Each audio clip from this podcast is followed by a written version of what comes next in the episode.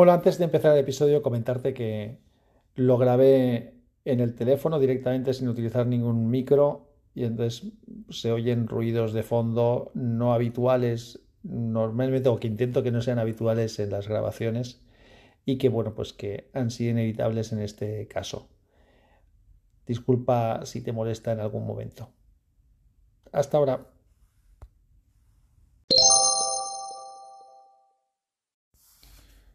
Hola, soy Sansa, te doy la bienvenida a Podcastinando.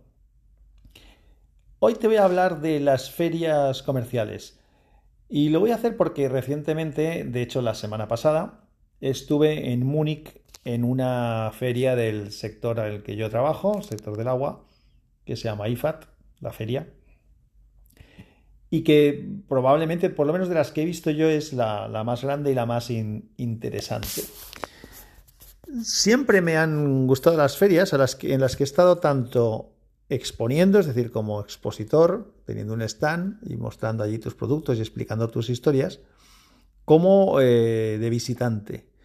Y, he estado en ferias de distinta índole, de, obviamente de, mi trabajo, como te comento, pero también en, ferias de temas que me interesan, de tecnología, de temas de motor y de otras cosas.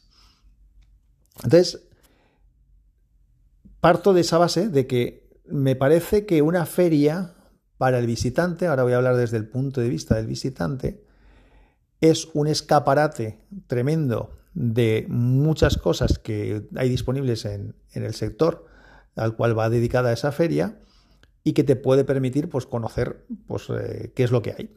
Entonces esa parte es altamente interesante. Desde el punto de vista del que expone, del que tiene el stand, pues te permite, aparte de también poder ver lo que hay en la competencia y también interrelacionarte con gente que se dedica a tu sector, luego contar alguna anécdota, también te da la opción de mostrar tus novedades, de mostrar tus cosas normales, de reunirte en un mismo sitio durante un par de días con, con clientes y con gente que puede ser interés, de que te descubra gente que no te conoce, de que en un sitio, incluso la gente que te conoce o los que no, no solamente puedas contarle las cosas, sino que las puedan ver físicamente, porque normalmente en una feria pues llevas algunas muestras de algunos productos, o sea que también es un tema interesante. Y ahora viene un poco el análisis actual. Yo, como te digo, desde hace muchos años he ido a ferias, he aprendido mucho yendo a ferias. He aprendido mucho estando en las ferias, le he sacado rendimiento también al estarlo, pero están un poco de capa caída las ferias. Sobre todo teniendo en cuenta que es un sector que parece que no quiere asumir la realidad de la situación.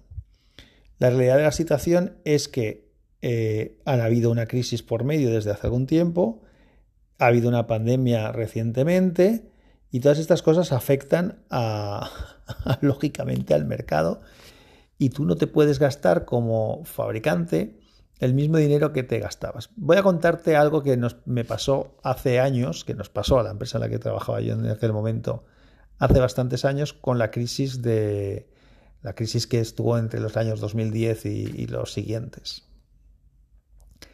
Antes de la crisis,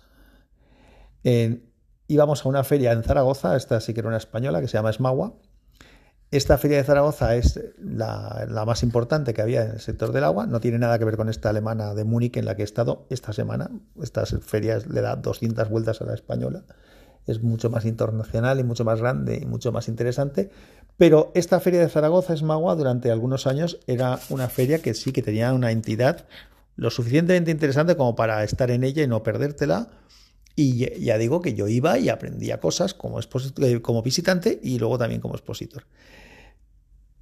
En la empresa en la que estaba, como poníamos stand, reservábamos los hoteles con antelación. Es decir, si acababa la feria hoy, ya teníamos los hoteles reservados para la siguiente feria. Esta feria era bianual. Bueno, es bianual, todavía existe la feria, se hace cada dos años.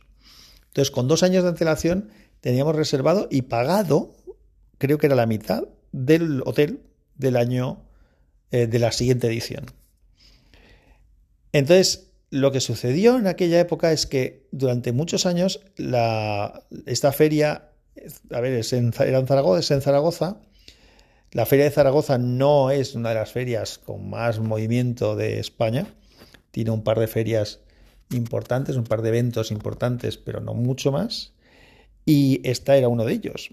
Entonces, en la época de feria, una de las cosas que sucede, vamos, invariablemente en cualquier eh, sitio donde se celebran, cuando tienen un cierto renombre, es que sube el precio de, si es un sitio donde se va en avión, por ejemplo, esto que te he dicho yo de Múnich, suben los precios de los aviones, obviamente suben los precios de los hoteles, incluso de la restauración a veces, algo que afecta también a la ciudad. Bueno, pues esto había ido increciendo. Los costes también de la feria también aumentan. Tú cuando pides un stand tienes que pagar los metros cuadrados más el diseño del stand, más una serie de cosas. Entonces, esto también sube.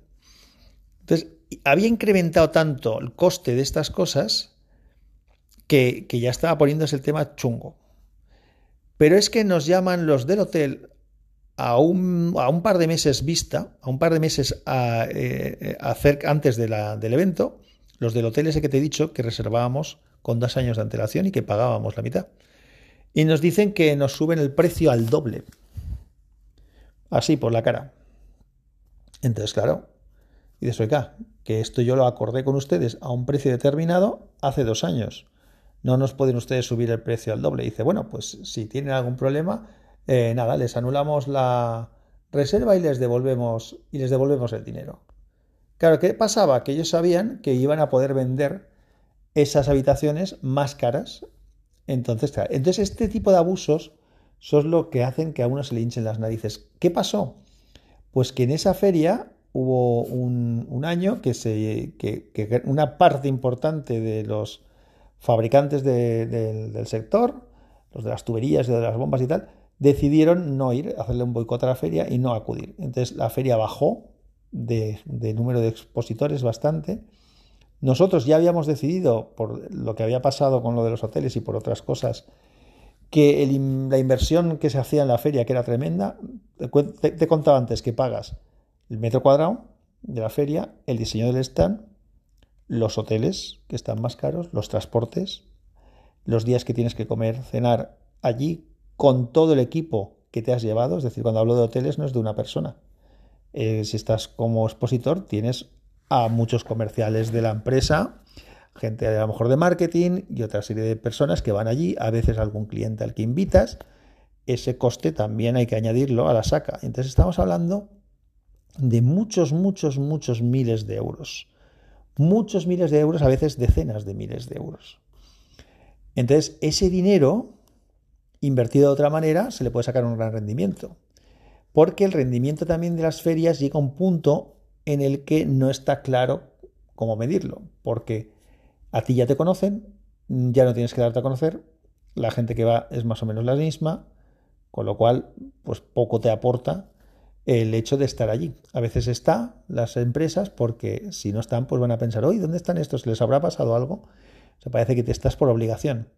Pero cuando el mercado está cayendo, cuando pasan cosas, lo que no puede ser es que ni la restauración, ni los hoteles, ni el coste de una feria no asuman que el mercado está de capa caída. El problema es que cuando sufren estas cosas, esto que, le pasó a esta feria, ellos lo achacaron a, a la crisis y no es verdad. La gente no dejó de ir por la crisis. La crisis fue un motivo adicional o fue la gota que colmó el vaso. El problema principal había sido la avaricia del sector. Bueno, pues una de las cosas, por ejemplo, que nos ha pasado en esta feria de Ahora vuelvo al presente, que en la que estuve la semana pasada en Múnich, es que la feria estaba muy chula, como otros años, una feria muy interesante para la gente que, está dedicada a este sector nuestro. Teníamos un stand muy grande y muy bonito, en el que, entre otras cosas, había una pantalla de más de 8 metros de, largo por 3 o y pico o 4 de alto, una bestialidad de pantalla que llamaba la atención, era como un muro de imagen en la que se iban proyectando cosas muy chulas. no, era una imagen, no era una pantalla de, donde proyectábamos, he utilizado hace un momento ese verbo, no es el correcto, Era una pantalla pantalla.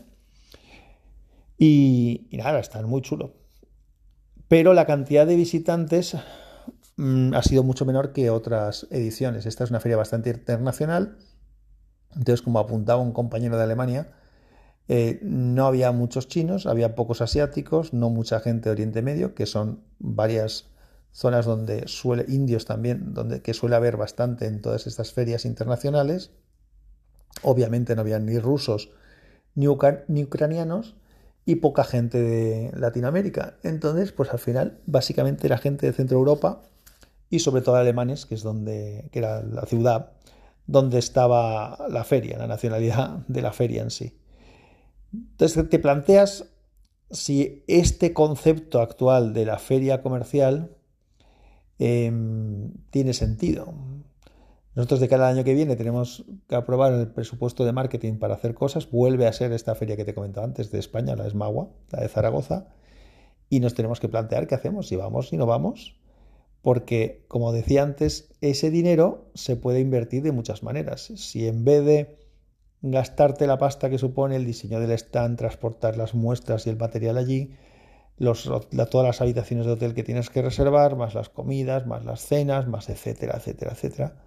Si tú todo eso lo dedicas a organizar tú un evento para clientes a los que puedas invitar, en los que les muestres pues, tu fábrica y otras cosas que tienes, o incluso puedas añadir alguna actividad eh, de intercambio de ideas o compartir con ellos cosas de desarrollo de algún producto que estás pensando y que te den su feedback y demás, yo creo que es mucho más rentable que el ir a una feria.